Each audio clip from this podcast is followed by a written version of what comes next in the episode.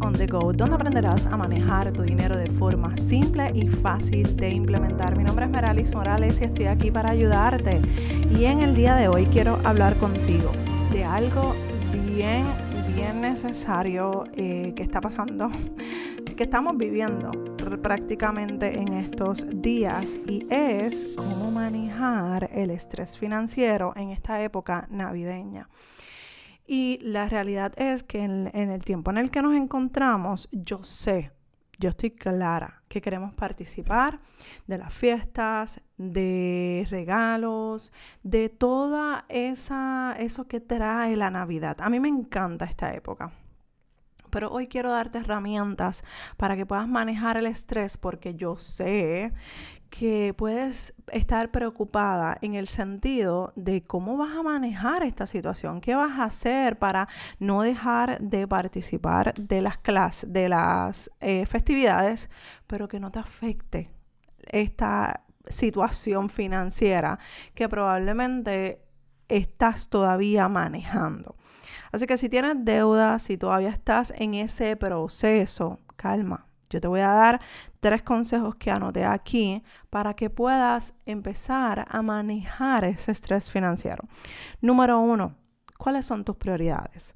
Y yo quiero que seas honesta y que trabajes de manera en que puedas evaluar tu situación financiera actual. Que seas honesta contigo misma en esta conversación que hagas tu escenario financiero. ¿Por qué? Porque si no hacemos un escenario financiero, ¿cómo evaluamos nuestra situación financiera? Si no sabes lo que es el escenario financiero, esto es fácil. Número uno, tienes que desglosar todos los balances, todo lo que debes, todo lo que tienes en tu finanza, para entonces de ahí determinar qué puedes o qué no puedes hacer para entonces montar el monitoreo de gasto, para luego entonces hacer el presupuesto. Este, estos pasos que te estoy eh, discutiendo ahora son pasos que son míos, o sea, es, el paso a paso de mentorías grupales, de mentorías individuales. Así que lo primero que te diría es que evalúes en dónde estás, porque queremos arrancar a comprar, a gastar, a disfrutar del momento y se nos olvida se nos olvida que el disfrutar el momento puede conllevar a nuevas deudas y ser un desastre financiero para el próximo año. Así que vamos a empezar a aterrizar cuáles son mis prioridades. Y mira, aprende a decir que no. Yo he sabido lamentablemente en momentos en los que yo sé que tengo que priorizar mi situación financiera, mi realidad financiera. He aprendido a decir que no y no me avergüenzo. Yo he sabido decir, mira, sabes que eh, yo te había dicho que sí, pero no puedo, no puedo eh, participar, no puedo hacer esto o no puedo hacer lo otro. Y la realidad es que cuando son personas que verdaderamente te aprecian y valoran tu honestidad, pues simplemente sabe que lo que tú estás haciendo no estás haciéndolo por quedar mal, simplemente lo estás haciendo porque esa es la realidad. Y yo no voy a decir, ay, mira, no tengo el dinero o no voy a participar porque no tengo el dinero por mentir. Claro que no. Si yo tengo el dinero, lo utilizo, pero mi prioridad, ¿cuál es? Pues tener una salud financiera. Mi prioridad, ¿cuál es? Darle una seguridad a mi familia. Mi prioridad, ¿Cuál es? Pues todas esas cosas yo las tengo claras. Cuando tú tienes esto sumamente claro, es mucho más fácil tú poder decir, mira, no puedo participar, o este es el presupuesto, o esto es lo que se debe, o esto es lo que se puede. Y esto incluye la familia. O sea, tus hijos eh, o hijas tienes que aprender a decir que no. Mi hijo sabe que cuando él se antoja de cualquier cosa y se puede, se le da porque nosotros como papá, mi esposo y yo como padres, nos encanta agradarles a ellos, pero cuando no se puede, no se puede. Y no es que complacemos y malcriamos a nuestros hijos, es que somos honestos con él. En este caso con el mayor, porque el pequeño todavía está muy pequeño para entender esto. Pero él sabe él tiene ese conocimiento, él tiene que cuando mamá, él dice, él sabe que cuando mamá dice que no o papá dice que no, no es porque porque sí. Hay veces que hay veces que sí vamos a ser honestos. Pero la realidad es que cuando se dice que no, es por una verdadera razón. Y hago un paréntesis, quiero, te voy a dejar en las notas del programa eh, un enlace para que puedas bajar tu checklist financiero. Ese checklist financiero es totalmente gratis, tranquila, para que puedas empezar a tener estas conversaciones financieras con tu familia. Si todavía tienes un esposo o una esposa malgastante o que gaste demasiado, baja esa, ese checklist eh, obténlo, es totalmente gratis, tú lo imprimes o lo tienes en tu tablet o en tu celular y lo que vas a hacer es que esto, tú vas a decir, mira, encontré una muchacha eh, de, eh, por internet de Finanzas on the Go que va a estar enseñándonos a trabajar con nuestras finanzas y me gusta y taca, taca, tú le haces el cuento. Pero lo importante de todo esto es que tú tengas esa conversación financiera con tu familia, ¿está bien? Número dos, haz un presupuesto para que puedas identificar con cuánto dinero tú cuentas para esta época. Y la realidad es que muchas veces, y te lo estoy diciendo porque a mí en un momento dado en mi vida yo lo hice, me pasó, no te estoy hablando de ningún caso extraordinario dentro de ninguna mentoría. No, te estoy hablando de mí. Porque una de las cosas que a mí me gusta eh, hablar es de, de, cosas que yo he vivido, porque yo sé lo que se siente vivir en deuda, yo sé lo que se siente tener esa, esa, ese estrés financiero en esta época. Así que haz un presupuesto. Mira, tú sencillamente vas a hacer tu listita de las personas que a ti te gustaría regalar. Pero tú la vas a, tú la vas a poner eh, por orden de prioridad. En mi caso, yo soy bien honesta yo siempre pongo a mi mamá primero. ¿Por qué? Porque mi mamá es para mí la persona más importante, aparte, ¿verdad? De mi esposo, mis hijos, pero aparte de ellos, de mi núcleo principal, es mi mamá.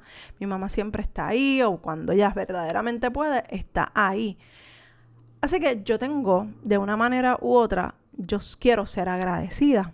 Así que eh, después de mis hijos o después de mi esposo, viene ella, viene mi papá y por ende las otras personas a las que me gustaría regalar.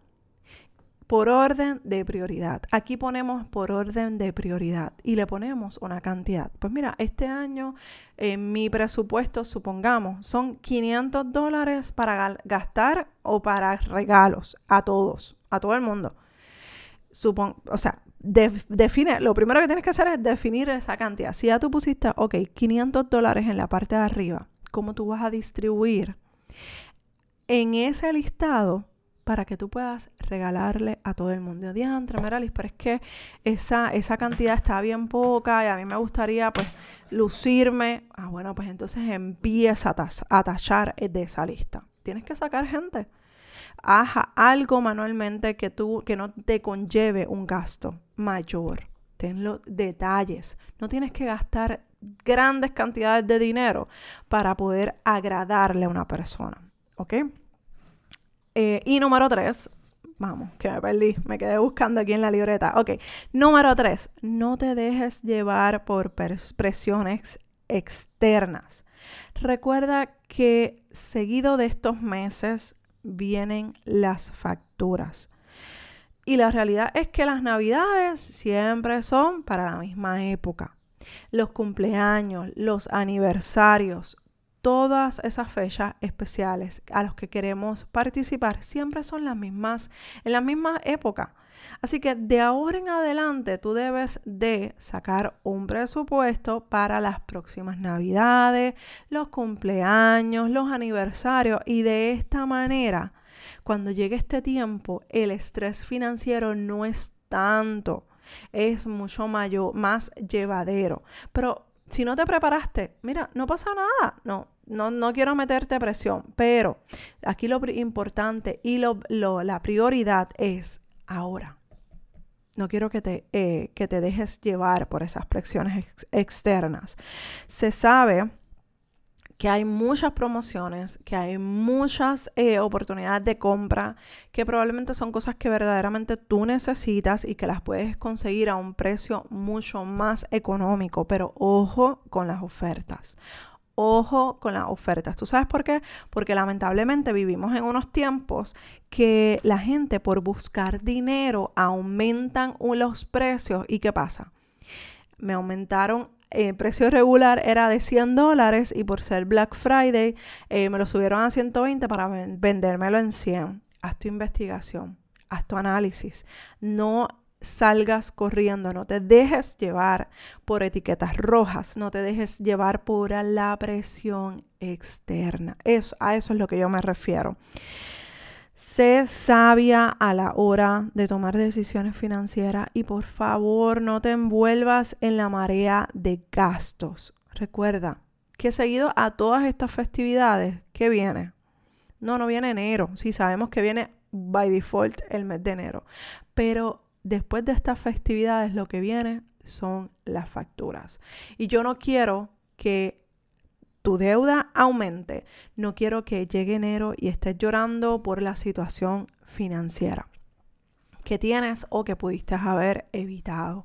Así que te dejo con esta reflexión, con estos tres consejos, para que puedas tomar las decisiones correctas en el momento correcto. Todavía estás a tiempo. Por ejemplo, si todavía no has recibido el bono de Navidad o el aguinaldo, como se llama en países eh, fuera de Puerto Rico, todavía estás a tiempo para hacer buen uso de tu dinero. Y yo no te voy a decir, mira, haz esto, haz lo otro con tu dinero, porque al final del día es tu dinero, son tus decisiones.